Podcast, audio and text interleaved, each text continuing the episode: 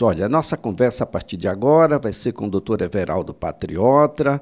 Olha, o doutor Everaldo Patriota já ocupou várias funções junto à OAB, Alagoas, OAB Nacional, já foi vice-presidente, já foi presidente da Comissão de Direitos Humanos, já representou a ordem aqui no Estado, na OAB Nacional.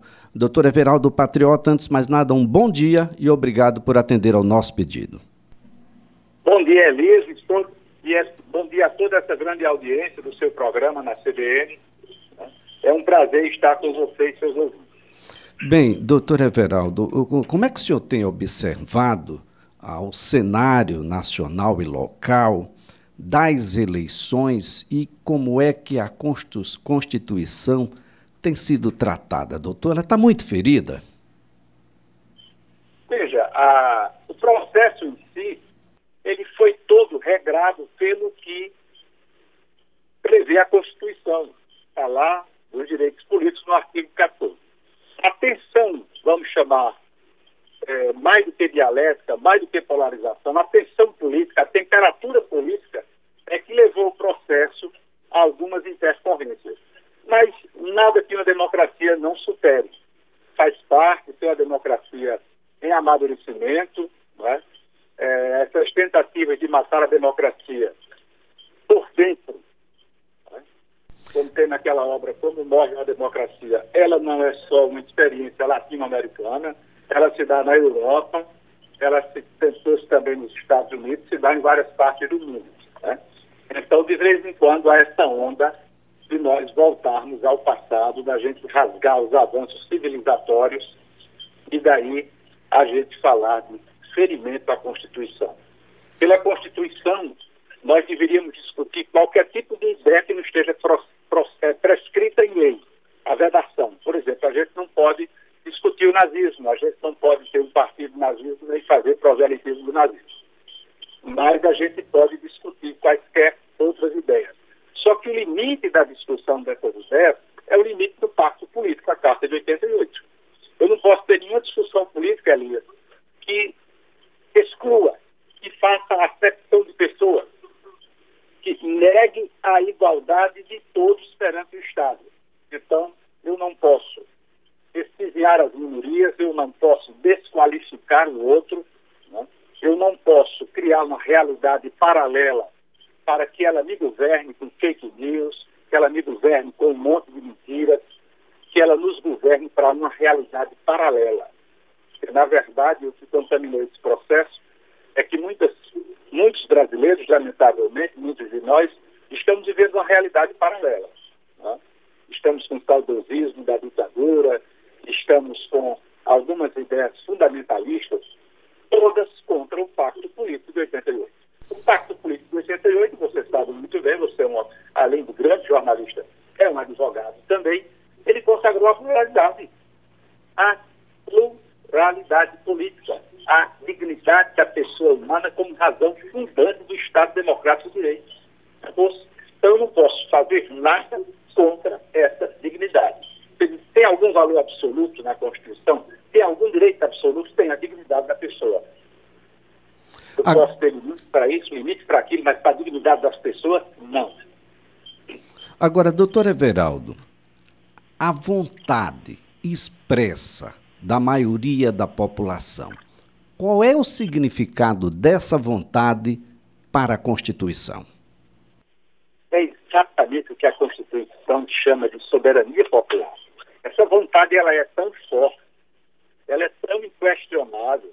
É, é por essa vontade que o Estado que a gente inventou para administrar os bens de sociedade, da sociedade nos levar à felicidade, é esse tipo de legitimação que vem da vontade popular, o sufrágio universal, da soberania. Isso é, esse, esse é que é a matéria-prima fundante de uma democracia. Então, eu submeto às pessoas, todas as pessoas. A eleição de presidente da República é uma eleição do Brasil, não é uma eleição da região A, B, Estado A, B, não. É uma eleição do Brasil. O colégio eleitoral dela é todo o Brasil. O distrito eleitoral dela é o país inteiro.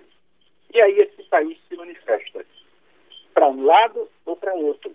Na hora que ele se manifesta, isso é soberano, isso é inquestionável, isso é, é isso que faz a pujança, a não há como se questionar, não tem o que fazer.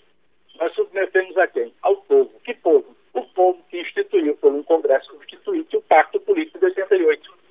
O povo tem a última palavra na eleição, no plebiscito, no referendo, a gente submete ao povo. 140, quase 150 milhões de pessoas, foram 124, 126 as urnas e se manifestaram no comparecimento significativo à sua vontade popular.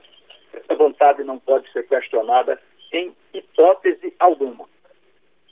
Bem, doutor Everaldo, é, fiquei bastante preocupado e tenho certeza que é uma preocupação não só minha, com o papel que tem cumprido alguns parlamentares ah, em relação a questionamentos e, de uma certa forma, um, um, um incitar da volta da ditadura, da intervenção militar. O senhor não foi só um partícipe qualquer, mas um militante muito ativo durante o período ditatorial na busca da volta das liberdades, na busca da volta da cidadania.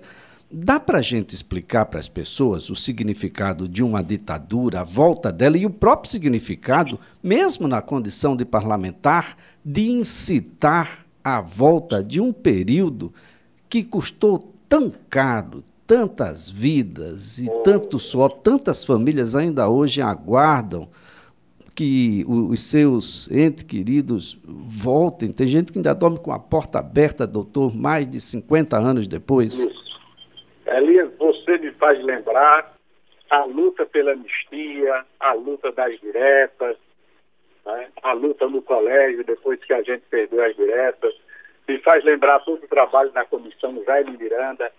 Essa geração atual não sabe o que é viver sem liberdade não sabe o que é uma lei de segurança nacional, não sabe o que é o AI-5, não sabe o que é o decreto 477 nas universidades.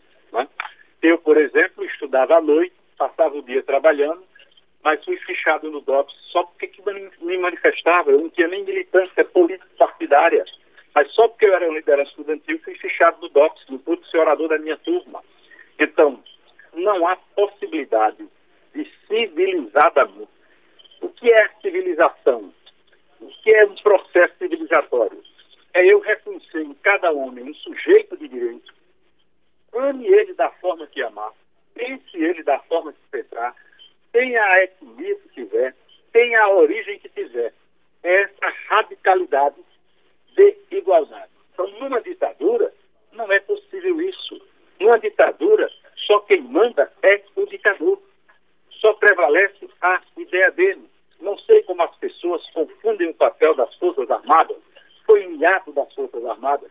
Né? As Forças Armadas são uma instituição necessária em qualquer Estado moderno, principalmente num país como o nosso, um tamanho continental, a gente tem que garantir a soberania popular.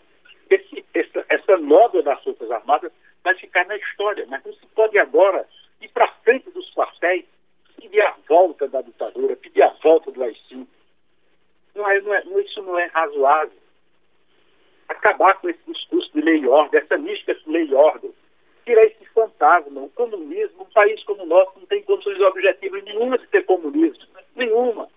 E veja que paradoxo. A segunda economia do mundo de partido único, da ditadura de partido único, vive uma pujança econômica pelo capitalismo. Quer dizer, há tanto valor assim desencontrado, né?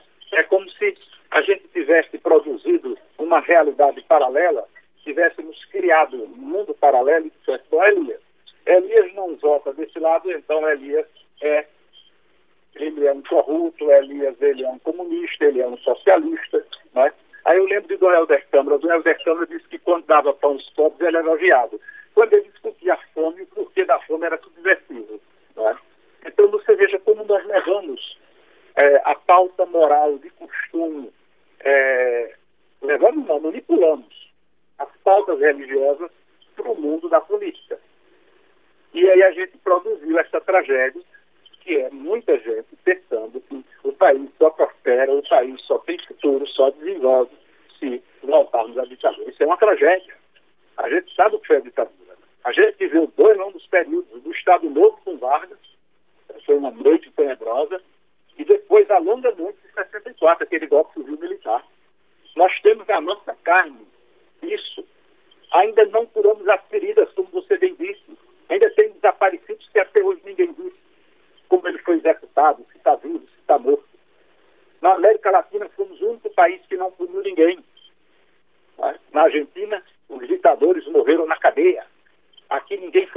parece que só vai se reabrir a verdade, nós só vamos ter a verdade depois que não tiver ninguém mais para responder por ela. Né?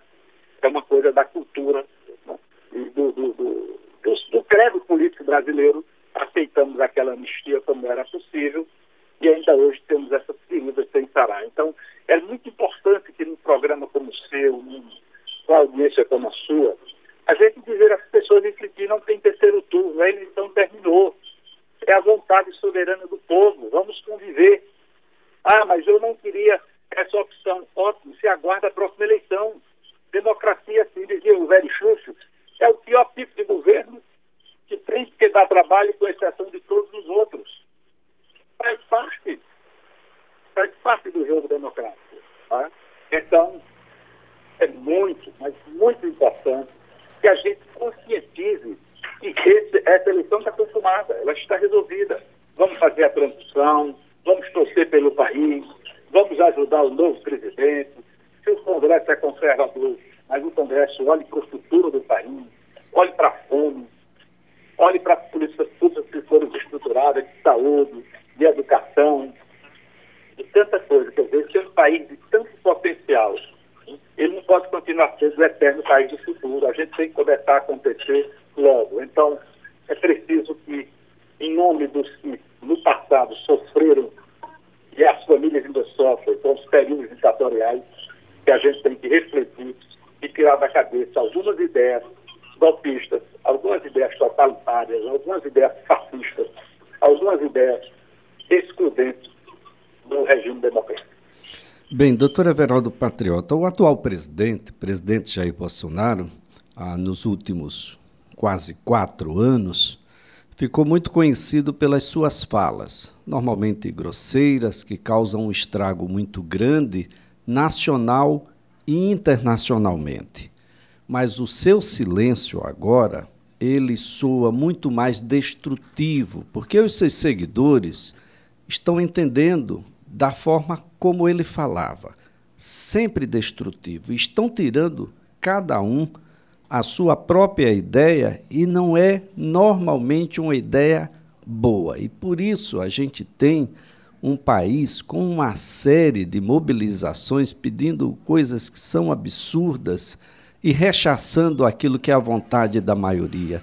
Esse silêncio dá uma demonstração da falta de civilidade, talvez de um tamanho menor do que o que deveria ter para ocupar o cargo onde se encontra no momento e que já não vai mais atuar a partir do dia 1 de janeiro, e traz um desequilíbrio muito grande, uma desarmonia muito grande. Era preciso que o presidente manifestasse, primeiro, o reconhecimento da vontade da maioria.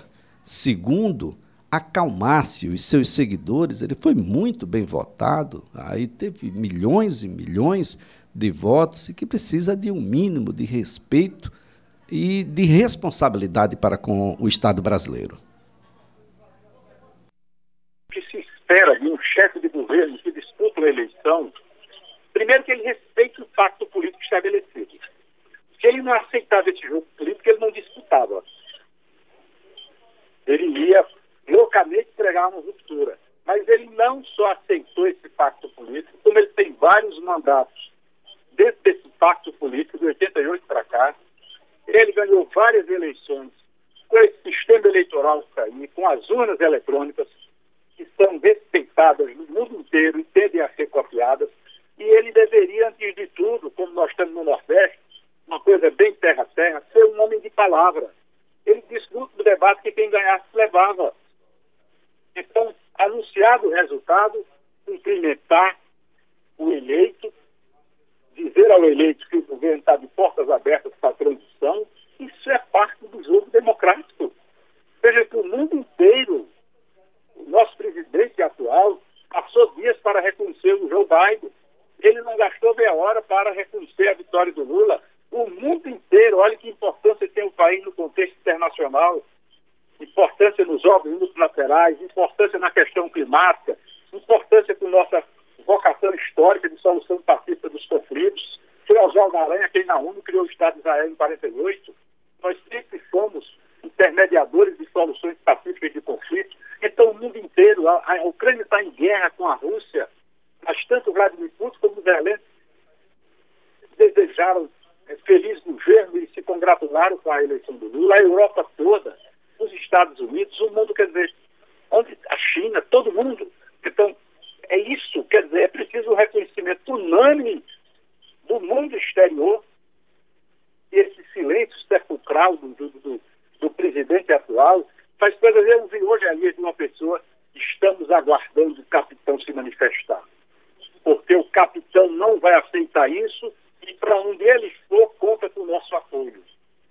Parece até uma coisa meio messiânica, né? Estamos esperando Dom Sebastião, né? aquele rei que se esperava. Até é, interessante, coisa... né, doutor Everaldo? O general se manifestou, inclusive já convidou o vice-presidente, o vice-presidente Hamilton Mourão, já convidou, já reconheceu o resultado. Veja só, veja pela ordem, o presidente da Câmara, o presidente do Senado, o chefe do gabinete civil, o vice-presidente senador eleito pelo Rio Grande do Sul. Veja, por que ser os principais liderados, o ministro das Comunicações, e não podia ser diferente, Elias. Você viu quem estava lá no anúncio do resultado. Estava o Supremo, estava o Procurador-Geral da República, estava o presidente do Senado, estava a sociedade civil pela OAB. Minha gente, isso é tão elementar, isso é tão solezinho. Nós vamos para uma disputa. A ganha, de perde. Desde reconhece que a ganhou. Veja que bonito fez o Haddad em São Paulo, ligou para o Tarcísio, desejou felicidade ao Tarcísio, reconheceu o resultado. Eu dizia domingo, antes do resultado sair, como é que pode ter fraude? Foi fraude a eleição do Cláudio Castro? Foi fraude a eleição do Zema? Foi fraude a eleição do, do Tarcísio, feita de São Paulo? Não, minha gente. Que isso? Vamos acabar com essa loucura inclusive de tratar nós nordestinos como cidadãos de segunda categoria, porque nós temos uma opção política. Acabar com isso. Esse presidente, depois de tanto, de tanto massacrar a República, falta de empatia, um discurso grosseiro, não se referir aos demais poderes com a menor urbanidade, com o menor respeito.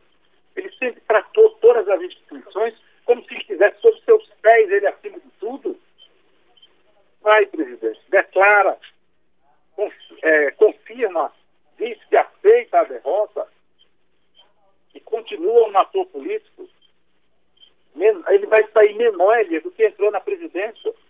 Ele nunca teve tamanho, nem estofo, nem postura de presidente da República. Estadista nem falar. É, verdade, ele, ele segue um roteiro fiel do ex-presidente americano Donald Trump. Será que a gente vai ter um Capitólio Tupiniquim aqui, professor? Acho que não, porque, é, aliás, você lembrou um detalhe interessante, né? Ele até continência a bandeira americana, ele nasceu, né? um homem de formação militar, né? Bater continência para a bandeira de outra pátria, de outro país. Eu acho que nunca a instituição presidencial da República foi tão achincalhada, tão aviltada, tão maltratada como nesses três anos e tanto, desses quase quatro anos. Né? Então seria um gesto, um gesto assim, um rasgo de civilidade, de civilidade um rasgo de lucidez.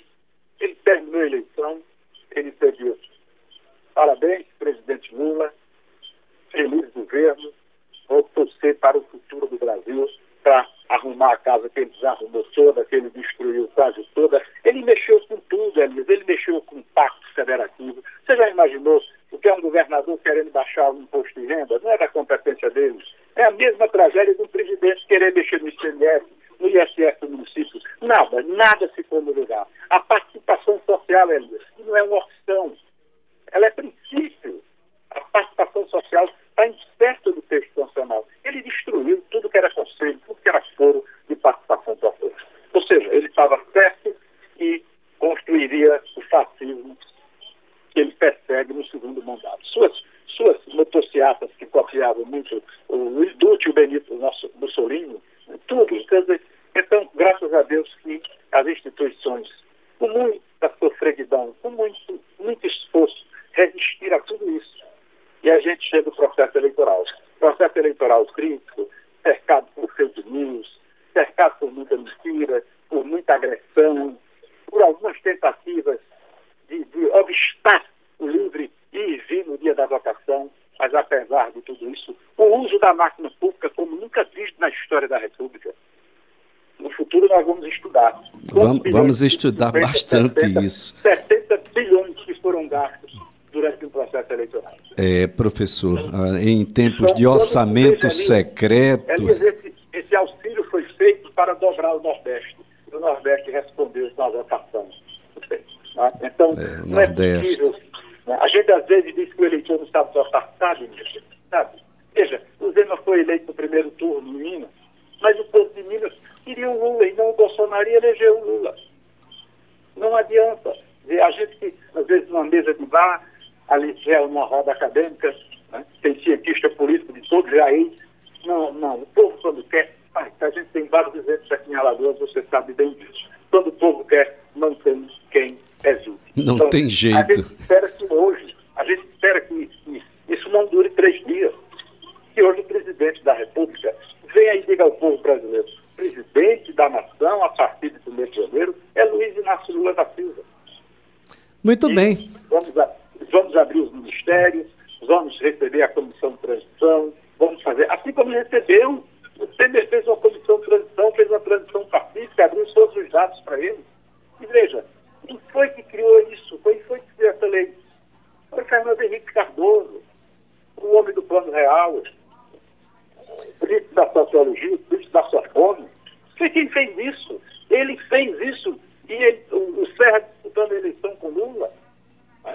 É, é, a, gente, a gente precisa. É, um dia desse eu vi uma declaração do Zé Gregory, 92 anos. Eu me lembrei, Zé Gregory foi o homem que fez o Provita, o programa de vista testemunha. Não importa se ele fez aquilo no governo FHC. Ele fez para o Estado brasileiro, ele fez para o povo brasileiro. Né? É como quem fez o primeiro PNDH foi Fernando Henrique. Muito bem, doutor Everaldo Patriota.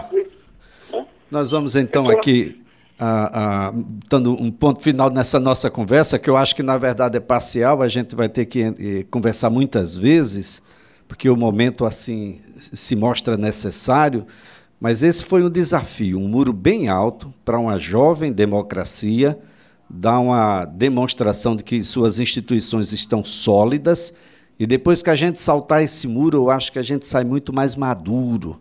Do outro lado desse muro, a gente saltando e caindo de pé, a gente vai ter um horizonte muito mais largo. As pessoas vão poder lembrar desse momento um pouco mais adiante, e sem essa histeria que está instalada hoje no país, a gente poder com sobriedade avaliar o papel de cada um nessas eleições de cada um, de cada brasileiro. Você que está me ouvindo, qual é o seu papel? Ah, pensa agora não, deixa para daqui mais alguns dias. E reavaliar. Será que não, eu não poderia ter cumprido um papel de uma forma diferente? Não estou falando melhor ou pior, mas só o fato da gente respeitar ah, o resultado quatro anos atrás foi adverso e foi respeitado. Por que não respeitar o resultado atual? Porque o resultado só é bom quando ele é favorável. Ah, o resultado muitas vezes é bom, a gente é que não compreendeu ainda. Talvez daqui a quatro anos a gente possa dizer com um pouco mais de clareza se eu acertei ou errei. Mas é assim: se a gente errou, daqui a quatro anos a gente tem uma nova oportunidade para acertar. Muito obrigado, professor Everaldo. Obrigado, Elias, e a todos os seus ouvintes. Um abraço a Olha, nossa conversa aqui foi com o doutor Everaldo Patriota, é advogado, já ocupou vários, vários cargos no AB local e nacional e esteve conosco aqui no CBN Maceió.